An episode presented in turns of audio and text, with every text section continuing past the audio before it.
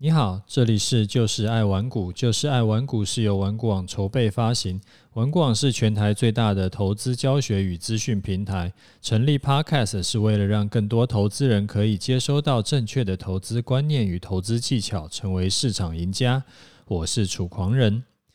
我们今天来聊一下，呃，股市中的玄学波浪理论。你可能也知道波浪理论，你起码也听过波浪理论。那我来简单跟你介绍一下什么是波浪理论好了。波浪嘛，它就是涨涨跌跌，也呃不不一定是涨涨跌跌，就是涨跌涨跌，就涨了以后后面有个跌，再涨再跌。那以多头来说呢，五波上涨是主趋势，第一三五波往上涨，第二四波往下跌。啊，第一波呢，我们叫它主升段；第三，呃，不，第一波叫它初升段；第三波叫它主升段；第五波叫它末升段。那这个是一个比较概括的一个判断的，就是判断的方法。那因为例外太多了，所以我一般一般不会去数坡，因为被盘势打脸的几率非常大。我的经验呢是，啊，就是我接下来会跟你讲一下。初升段跟主升段跟末升段分别的特征是什么？一般来说，初升段的特征就是，其实因为它是刚刚才走完一个大跌，再走完一个大空头，所以呢，初升段的特征就是第一个都是，其实大家都不相信现在要走多头了，就是人人喊打，然后人人喊空，有可能啊反弹一下又准备要破底。那通常呢，我们会呃去判断，去配合一些像量价背离啦，然后全指股已经没有在破底啦，但是它虽然没有在破底，但是它涨的其实还蛮蛮山的，可能进三进三就退二，然后让大家会常常会以为说它现在是要破低点，但是每次却又没有破低点，反而是。低点一次一次的在垫高，那主升段的特征呢，就是说，呃，盘面上大多数的股票都在涨，呃，不管是全值股，还是一些中小型股，还是一些就是你很明显的就看得出来它是炒作的股票，啊，不管是从那种日成交量是十万张以上的，还是说日成交量只有五百张的，它都在涨。它不一定每天涨停，但是它常常是涨多跌少。然后主升段是很明显，就是不管是主力还是法人还是散户，通通都可以赚到钱。那涨多跌少呢？时常是涨个三天，跌个半天，就修正都是修正的比较有限，都是小修正，甚至时常是盘中洗一洗。就是跌一下，哎，就交代过去，尾盘又又又翻到盘那个平盘之上。那台面上呢，就是你常常会听到，哎，出现涨倍股，就是涨了一倍的股票，啊，基本上就是有卖就有赚了。那在主升段的一个获利的口诀就是，呃，饿死胆小的，撑死胆大的。你反正今天的高点可能是明天的低点，所以说就是闭着眼睛买就对了。啊，到了陌生段，陌生段呢也叫第五波，啊，特征一般会包含哪些呢？就是说低点的话，呃，权值股已经不没有再创新高了，就权值股可能比这个大盘还要早一点点就已经。就出现高点了，后面都是比较呃在盘跌，或者说也是就在整理。然后第二个呢，就是大盘的日成交量常常就是在两千亿以上，甚至两千五百亿以上。那为什么成交量会这么大呢？因为这时候就是主力已经在就是出货了，然后出货给散户。那可是，在盘面上，你常常还是看到一些利多的新闻了。第三个就是类股的轮动非常快速。那你如果说去追强势股的话，你很容易会套牢。那那个刚刚讲的这个一三五坡是呃主趋势的，我们叫推动坡。那第二、第四呢，就是在反向的修正坡。啊，我这边也跟你讲一下，第二坡跟第四坡分别的它的特征是什么？第二波呢，比较常见的是时间波的修正，就是它没什么跌，但是它就是拖着时间，然后它也不涨。然后呃，那这种盘呢，其实就是盘整盘了。那对比第四波，第四波比较常见的是空间波的修正。刚刚讲第二波是时间波的修正，第四波比较常见是空间波的修正。那比较多是大涨大跌，大跌大涨，然后但是是跌多涨少，因为它总共的第四波会是就是偏修正的，然后第五波再再再涨回来，所以波浪理论的大概的概念就是这个样子，然后还有一些，当然它还有一些延伸的技巧啦。那因为现在是用讲的，然后用讲的，你用听的，有些东西你会不太好了解我在讲什么。因为太抽象了，那那是那要看到那个图，然后再看到说，我甚至画给你看，你会比较了解。例如说，呃，第二波跟第四波一般不会重叠，或者说，呃，修正 A、B、C 的 A 波跟 C 波的幅度会相近，等等等等。啊，之后呢，有机会，呃，再找机会再教你吧。如果有需求的话，呃，如果有人有需求的话。那波浪理论呢，其实是你可以在外面找到一些书在教波浪理论了，所以有兴趣可以自己去看一下。那一般我们会怎么用波浪理论？我老实告诉你啊，基本上我自己是只有在特殊的几种情况才会用，其他大多数的情况呢，我是不会用这一套方法来规划盘势的。为什么嘞？因为老实说，例外太多了，而且像波浪理论最被人家诟病的就是说，呃，当事情发生之后，往回头看怎么解释，其实用波浪理论都解释得通。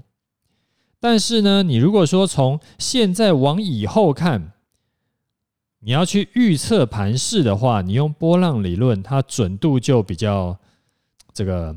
不好说，就是有的时候准，有的时候不准。那如果说一个预测的工具，它是有的时候准，有的时候不准，甚至是比较少的时候准，比较多的时候不准的话，那还不如用我昨天那一集跟你说的，就是设好停损，然后顺势操作就好。那有人可能会问说：“诶，这个既然呢，它的准度这么的，就是比较尴尬一点。”那为什么波浪理论这么红呢？就不是高手也一定有听过呢？因为啊，波浪理论它主打的就是什么？它可以预测未来，它可以找目标的涨跌幅，就说，哎，我今天我就可以知道这一波预计涨幅会涨到哪里，目标跌幅会跌到哪里。然后，而且呢，它不只是可以用日线。看波浪理论，它也可以用周线，它也可以用月线，甚至是它可以把那个层级往下，例如说它分时 K 也可以看，三十分钟 K 也可以看，它的弹性非常大。然后再加上说，通常啊，如果我们是用就是最大的那个规模去，呃，就是用月线来画波浪的时候，很可能。可以画出一个超大格局的，比如说本波段有机会上看三万点、五万点这种夸张的数字。那这种夸张的数字你也知道，就很适合拿来当做呃新闻的标题啦，或者说是一些文章的标题，因为很吸睛嘛。那我们要怎么应对这种事情呢？好，如果你没有把波浪理论研究的够透彻的话，我会建议你啊，你就根本去，你就根本不要碰波浪理论，因为懂一半比完全不懂更危险。那电视上的分析师如果说他讲到波浪理论呢，那基本上你就直接转台吧，因为对你的实战的操作没有什么帮助。然后，尤其是啊，如果看到这个人讲说，哎，现在正在走第五大坡的第三中坡的第二小坡，也就是五之三之二，那我建议你以后呢，不是听他讲这段再转台，是只要看到这个人你就直接转台，因为大概率都是胡烂的。好，这边是讲波浪理论。那我们接下来再看一下盘势啊，最近的盘势啊，最近往上走的走这个陡坡已经走完了嘛，然后最近在高档整理，然后这时候我们就发现期货大额交易人毛起来布空单。然后外资呢，它原本常态性的三四万口的净多单，现在也砍到只剩下一半不到。我刚刚看是，呃呃，昨天的数字是一万四千多口，还不到一万五千口。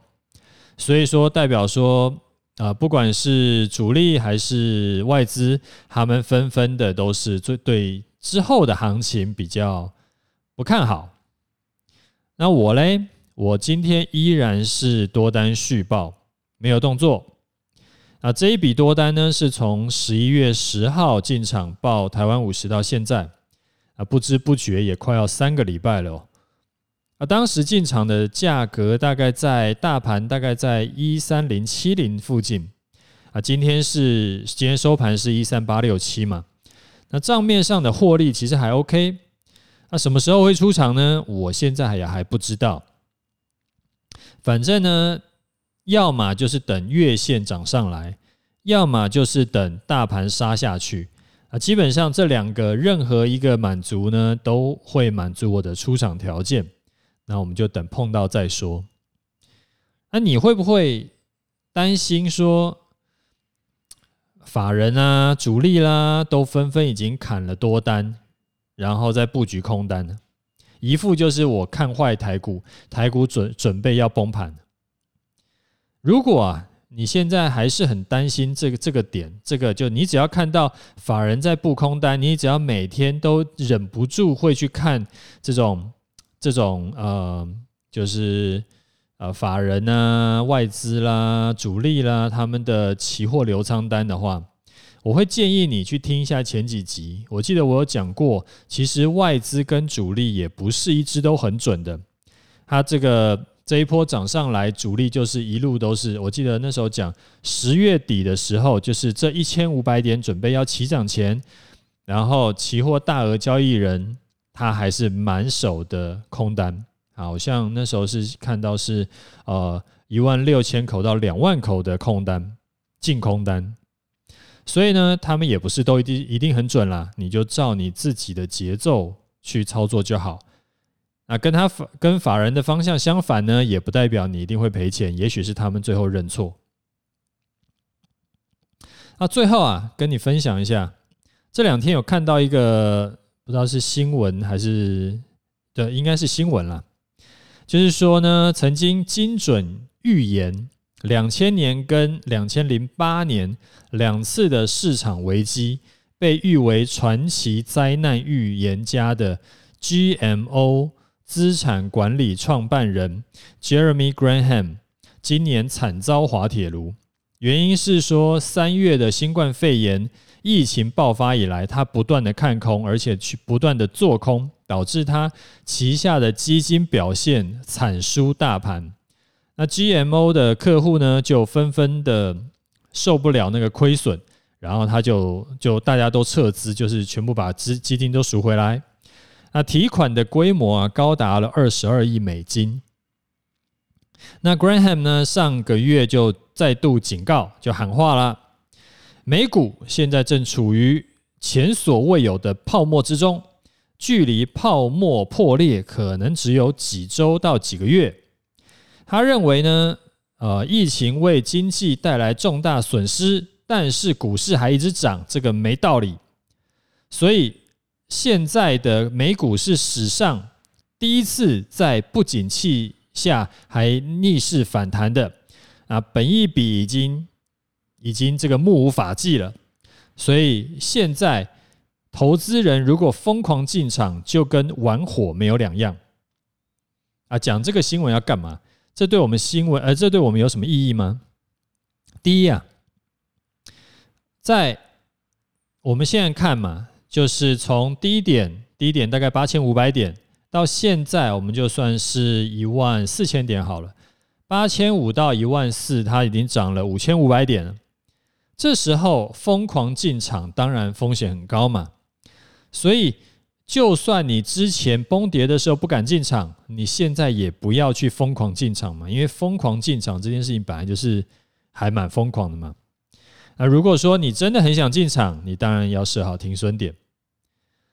第二呢，就是再准的人都一样会看错，在初学者，就是再再菜的鸟都一样有可能会看对。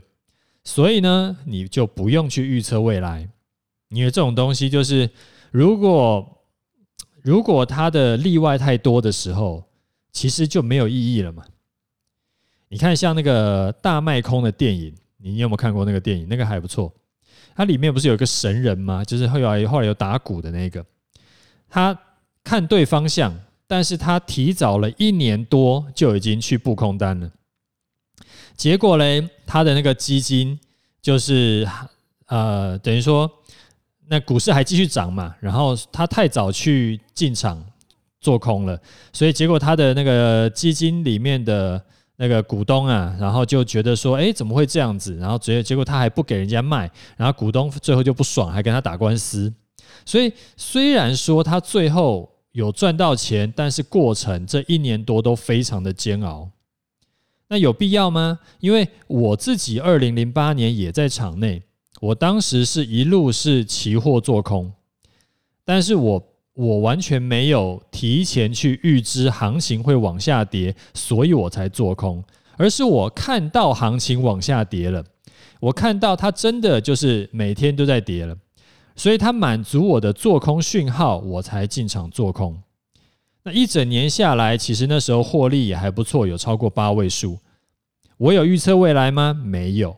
但是我一样能够赚钱，而且我是二零零八年那时候才看它下跌了才去做空，我二零零七年那时候是做多的。好，第三，老实说了，你没有看到这则新闻，你会不会怎么样？其实是不会了。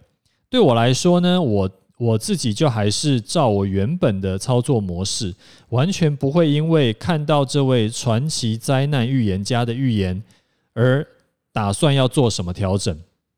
所以啊，我的经验是，像这类的新闻呐，你可以把它归类为杂讯，其实是它对你的操作是没有帮助的，对你的获利也没有帮助。